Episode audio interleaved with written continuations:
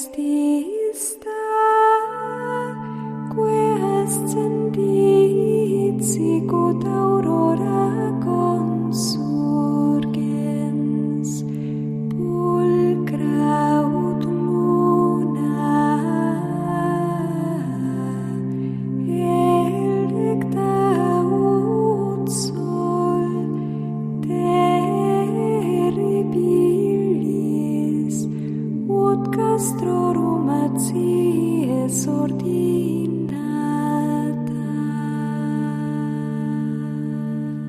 Comienza Sor Ángela María, Madre y Maestra, dirigido por el Padre Sebastián Moreno.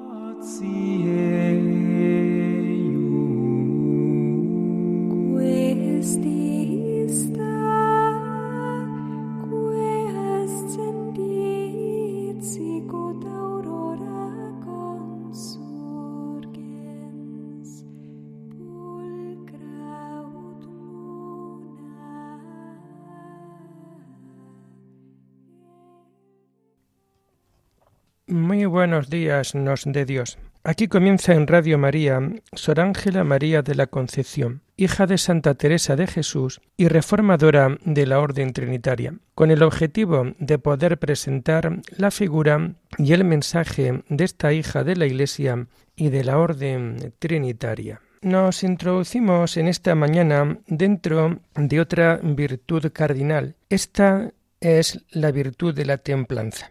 Sor Ángela se entregó por completo mm, al Padre. Supo renunciar desde su niñez a lo atractivo del mundo y desde sus propios juegos de niña se ilusionaba con el compromiso del sacrificio, ya que su deseo era ofrecerlos con amor a Dios y a sus semejantes. Ella, a los trece años, se comprometió con Dios, preservando su castidad. A ella no le importaban ni le atraían los placeres del mundo, pues tenía un modo particular en el que sólo reinaba Dios. Ella cuidó siempre de refrenar sus pasiones, sujetándolas al pleno dominio de la razón. Siendo joven, tuvo varias propuestas de matrimonio, y también su familia era muy partidaria de que se casara.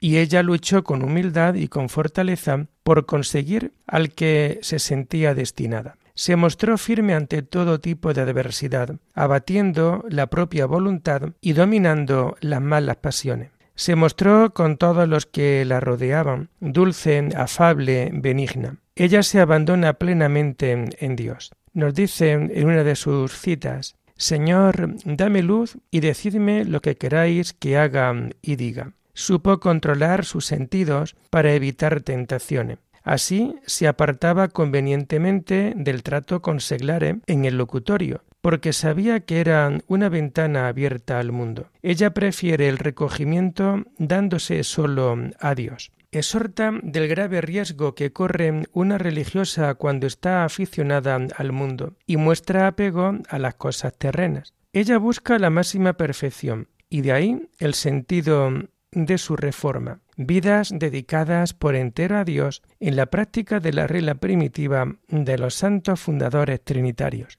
Cuando Sor Ángela opta por la orden carmelitana, aquí, además de los rigores de la austera regla, le aplicaron fortísimas penitencias. Ella los llevaba con gran alegría, a pesar de que se vio muy resentida su grave salud practicaba la mortificación de negarse a su propia voluntad, y esto que practicaba lo daba a conocer a sus hijas como buena doctrina que lleva a la comunión con el Padre en el camino de la perfección que supone la vida de toda religiosa contemplativa. También con el fin de apartarse de las tentaciones, sometió su delicado cuerpo a disciplina y cilicios, comiendo muy poco, sobre todo en las vigilias de las grandes fiestas y de los días de comunión, y en donde sus oraciones duraban toda la noche, no conciliando el sueño, a pesar de estar necesitada de reponer fuerzas. Todo lo que practicaba con el ejemplo se lo comunicaba a sus hijas con plática y escritos. El remedio para alcanzar la paz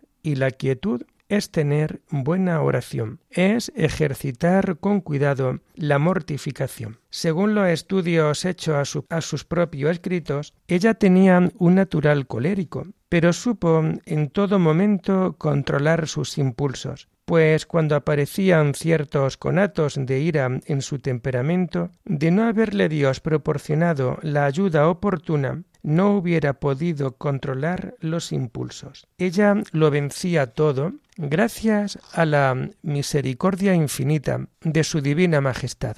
En su vida sonaron con maravillosa armonía todas las virtudes. Es bueno hacer aquí un breve comentario en donde vamos viendo de alguna manera algunos rasgos de esta virtud cardinal de la templanza. Todo lo que practicaba con el ejemplo se lo comunicaba a sus hijas con pláticas y escritos. Y lo primero de todo, poder comentar esa gran realidad. Cuando nosotros queremos transmitir un estilo de vida ilusionado, un estilo de vida que realmente es atrayente dentro de nuestra vida, tenemos que partir siempre del ejemplo. Poderoso caballero don ejemplo. Y con el ejemplo, realmente esto hace que luego cualquier plática, cualquier escrito, cuando realmente el que lo lee sabe que todo esto lo ha podido vivir y lo ha podido mostrar gracias a su ejemplo, es la manera más fácil de poder enseñar y también de transmitir estos valores. Por ello, el remedio para alcanzar la paz y la quietud es tener buena oración,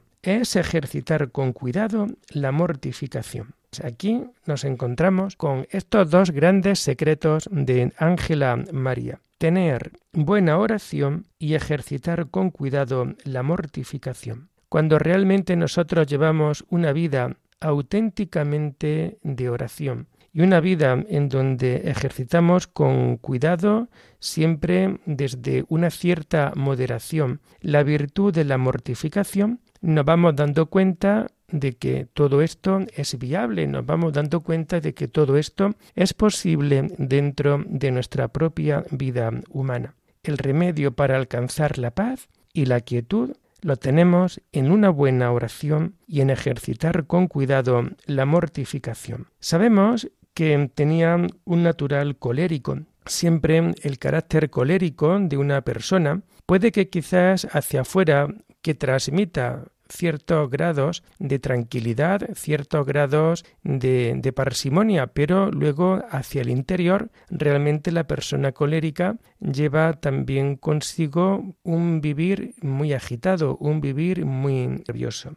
¿Cómo pudo controlar los impulsos? Esto pudo controlar todo lo que ya tenía precisamente gracias, gracias a la ayuda oportuna que viene siempre de Dios. Ella nos comenta que lo vence todo gracias siempre a la misericordia infinita, a la gracia que Dios va teniendo dentro de su vida. Es bueno que nosotros también dentro de nuestra vida podamos aprender esta gran lección que Ángela María nos ofrece para pedir al Señor que nos pueda conceder la virtud de la templanza de poder vivir con, con, ese temple las grandes adversidades que nos pueden sobrevenir dentro de la vida y que a lo mejor no nos buscamos nosotros, pero que sí la vida nos la entrega para ponernos a prueba y para ver por dónde va nuestra parsimonia, por dónde va nuestra actitud de vida. Sor Ángela María practicó la templanza por Dios en un grado heroico. Se negó a sí misma, mortificó los sentidos y el cuerpo, acogió con serenidad las murmuraciones. Aquí vamos viendo estos rasgos de la templanza. Ella la va a vivir de manera heroica y esto se ve cuando se niega a sí misma. Realmente hoy si queremos llevar una auténtica vida en el Espíritu, tenemos también que negarnos a nosotros mismos. Ya Jesús varias veces a lo largo del Evangelio nos lo viene a recordar. El que quiera venirse conmigo, que cargue con su cruz, que se niegue a sí mismo y entonces será cuando estará en condición de poder seguir los caminos del Señor. Esta negación de uno mismo. También la mortificación de los sentidos y del cuerpo. Esa mortificación siempre desde la moderación, pero saber mortificar, saber no ceder palmo frente al cuerpo, porque el cuerpo humano tiene siempre como una norma, y es que a más que se le regale al cuerpo, luego el cuerpo más te va a pedir. El cuerpo siempre quiere más. Y de la virtud rápidamente, desde esta perspectiva, se puede pasar al vicio, y una vez que llega el vicio, luego qué difícil es poder de alguna manera recuperar, poder vencer de nuevo, pues todo aquello que antes había sido mortificado de la importancia de la mortificación de los sentidos, la importancia de saber mortificar el cuerpo, porque si no, serán los mismos sentidos, serán el mismo cuerpo el que domine por completo la voluntad del hombre. También nos comenta Ángela María y como rasgo de la templanza, cómo acoge con serenidad las murmuraciones, algo que de nuevo está ahí al orden de, de la vida de hoy porque en este mundo de hoy, donde todo el mundo critica, donde todo el mundo habla sin tener que hablar, opina sin tener que dar opinión, en este mundo ella nos comenta cómo es capaz de acoger con serenidad las murmuraciones,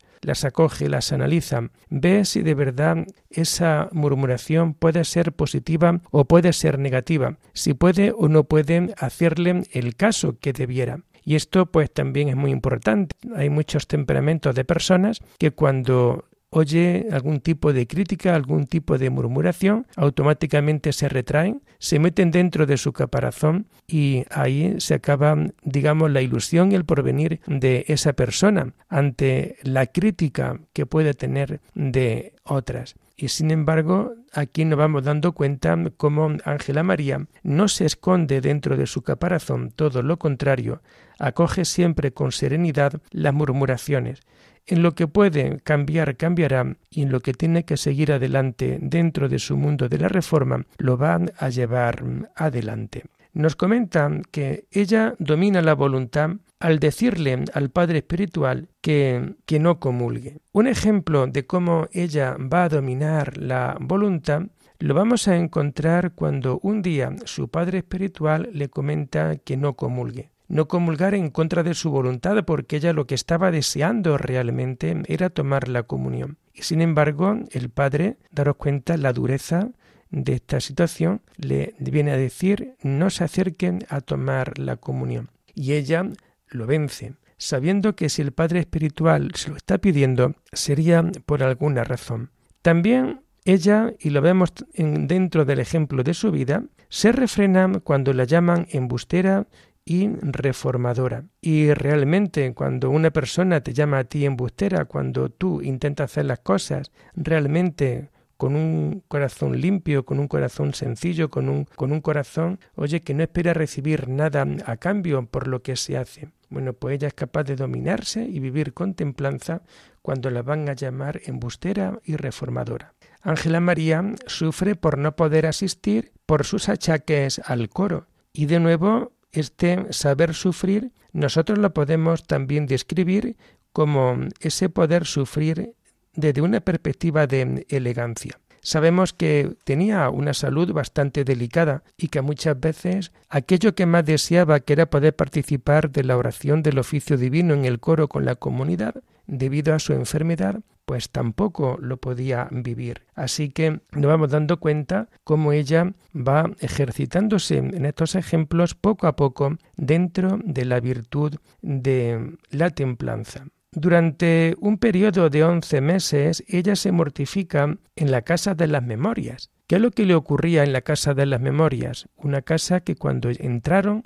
a vivir mientras se terminaban las horas más necesarias para poder vivir en el convento de El Toboso, esos once meses tuvieron que pernoctar, tuvieron que vivir en la casa de las memorias, un lugar que no estaba preparado en absoluto para poder llevar una vida de comunidad, una vida dentro de la recolección trinitaria. Y sin embargo, este tiempo lo vas a ver vivir también como un tiempo de Dios, como una posibilidad que Dios la quiere por algún motivo. De la misma manera, sabemos que ella está deseosa de que el vicario le dé permiso para darse la disciplina. Acordémonos de que aquella disciplina, aquellos cilicios que antiguamente la Iglesia recomendaba, la Iglesia utilizaba para mortificar el cuerpo y mortificar el espíritu, mortificar la pasión de tantas personas que a lo mejor necesitaban algo tan fuerte para poder así adquirir esa gran virtud de, de la templanza. Ella se va a dominar sobre todo cuando estaba siempre deseosa de que el vicario le diera el permiso para la disciplina. También otro detalle de templanza dentro de su vida lo vamos a encontrar en el tema de las grandes madrugadas que ella se daba. Para dominarse se levanta antes que la comunidad y va a pasar así grandes tiempos de oración, recordándonos también cómo Jesús dedicaba grandes tiempos de oración, unas veces al atardecer, juntándose con la noche, otros tiempos durante la misma noche y otros tiempos estaba orando hasta el amanecer. Ella se levanta muchas veces mucho tiempo antes que la comunidad para dedicarse de una manera profunda y llena al mundo de la oración. Y así va a lograr algo tan importante como poder pasar mucho tiempo en cruz en compañía del Señor mucho tiempo en su compañía, pero también haciendo algún tipo de mortificación que solamente la podemos entender en la perspectiva siempre divina, en la perspectiva de Dios. Sus ansias de moderación y de negación se van a reflejar en lo que ella habla, amar, desear y padecer. Amar a Dios, desear a su Dios y poder padecer precisamente en torno a Dios. Se toma la mortificación como la gimnasia mental para fortalecer siempre la templanza. Si tú quieres vivir realmente esta virtud de la templanza, necesitas siempre esa mortificación como algo importante, necesario, y no una mortificación cualquiera, no una mortificación loca, pero sí desde un serio racionamiento dentro de nosotros. También es señal de templanza cuando ella nos dice sentía en el padecer cierto gusto y alivio. ¿Por qué? Pues porque lo hace precisamente por el amor de su vida, porque lo hace para unirse también a los sufrimientos de Cristo en la cruz, porque ella, su dolor, le quiere dar el sentido que realmente tiene, que es siempre un sentido de entrega, de comunión con la cruz de Cristo, en donde a la hora de mortificarnos, oye, pues sabemos que con ello también nosotros nos crucificamos en la misma cruz de Cristo con Él, para poder así agradar mejor al Señor. También otro tipo de señal grande de templanza lo encontramos cuando ella es capaz de aceptar los dolores que tiene. No todo el mundo es capaz de aceptar los dolores, sino que muchas personas se van dando cuenta, se percatan de los grandes dolores que le producen cualquier tipo de enfermedad y no son capaces de aceptarlos y no son capaces tampoco de ofrecerlos a Dios unido a la pasión de Cristo. Bueno, pues ella acepta los dolores y hace también lo que muchas veces le repugna, que es el tener que escribir, porque ella escribe por obediencia de sus directores espirituales y confesores, o también las bajadas al locutorio. Este detalle también es muy curioso y alguna vez que otra lo he podido también comentar a través de estas ondas de Radio María, pero tenemos que ser también muy conscientes de que dentro del mundo contemplativo muchas veces viene mal el hecho de tener que decir tengo que bajar al locutorio porque hay una visita y por lo cual hay que romper el grado de comunión, el grado de intimidad que tienes con el Señor. Realmente para muchas monjas contemplativas el hecho de tener que ir a una visita del locutorio es una auténtica mortificación que si tú esto lo acoges en el Señor te hará mortificar bastante bien esa templanza. Ella está bajada al locutorio muchas veces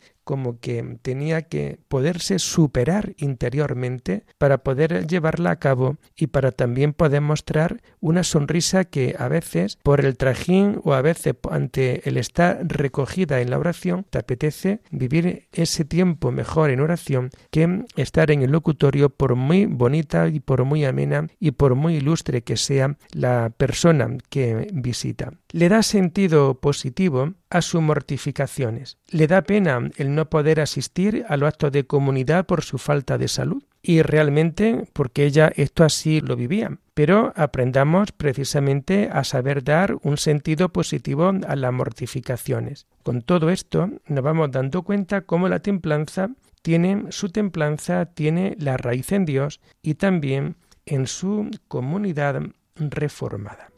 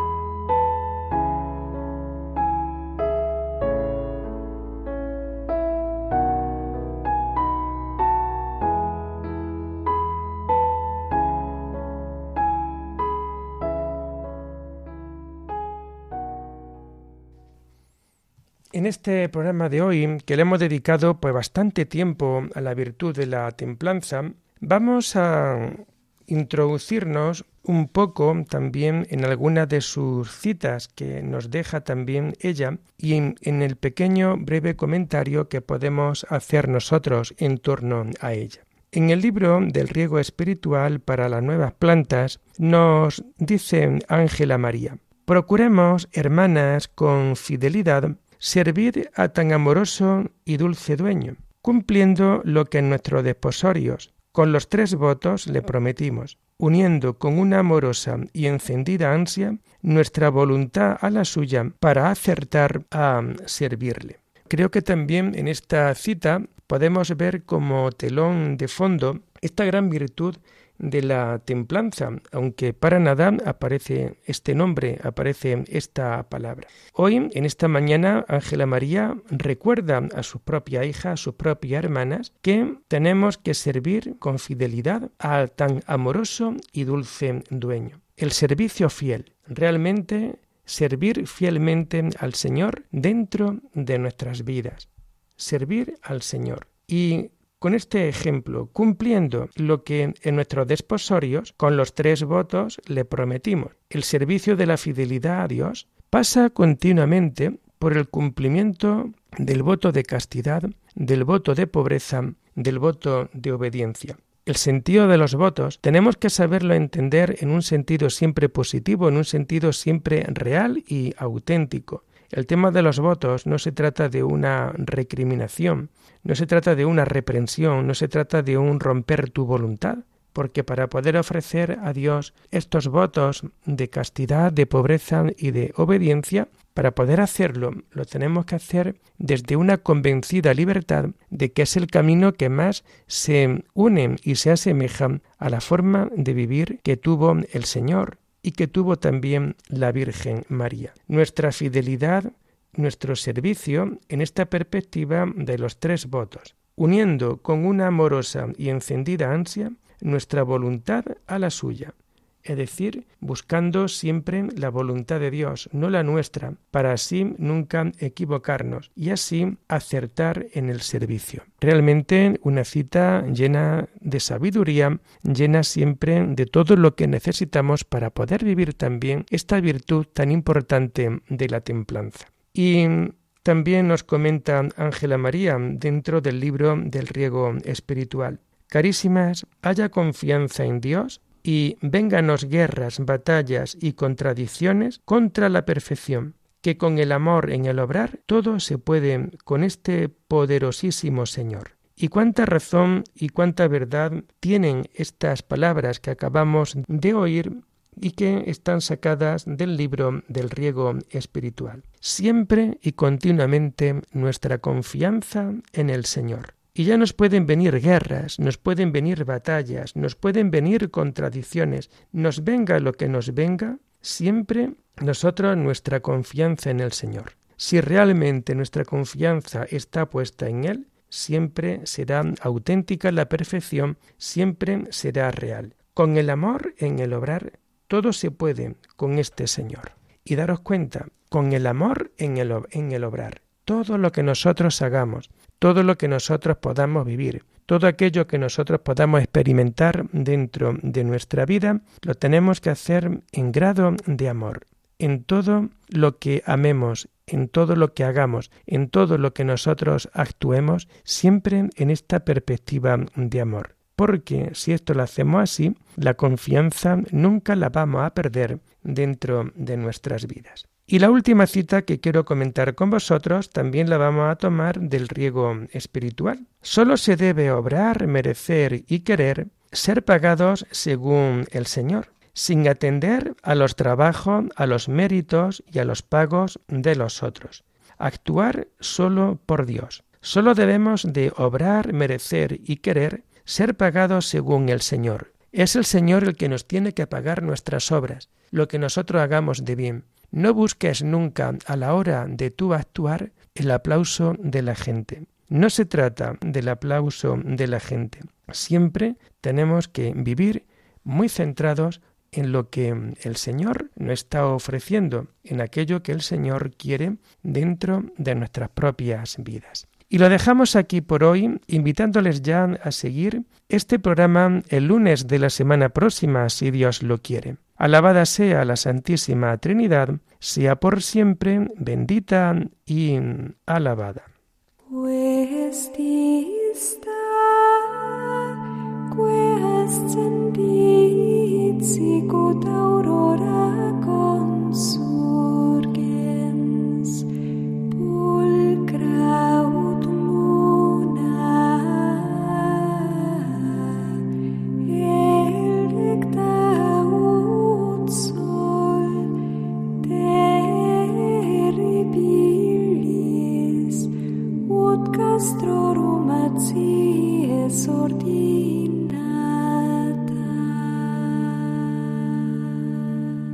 Han escuchado en Radio María Sor Ángela María, Madre y Maestra, con el Padre Sebastián Moreno.